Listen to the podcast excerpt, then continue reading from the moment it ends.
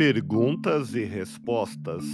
Por que os animais nascem com deformações? Para os animais, não há provas ou expiações.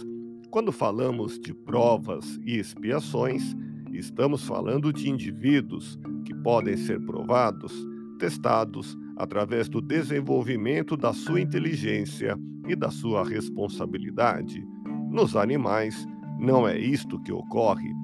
Tudo na natureza evolui, desde o reino mineral até o reino hominal. Consequentemente, a evolução exige o seu preço, porque tudo quanto evolui tem de se esforçar para se desenvolver, está submetido a um processo que vai transformando o indivíduo à unidade submetida ao processo evolutivo. As plantas também estão sujeitas às deformações. É o processo evolutivo, uma espécie de lapidação do elemento espiritual dentro do material que acarreta certas deformações ou doenças. Evoluir é sujeitar-se a um processo de aprimoramento. O elemento espiritual que dá vida ao vegetal e ao animal, no seu processo evolutivo, desenvolve suas potencialidades diante das imperfeições da matéria.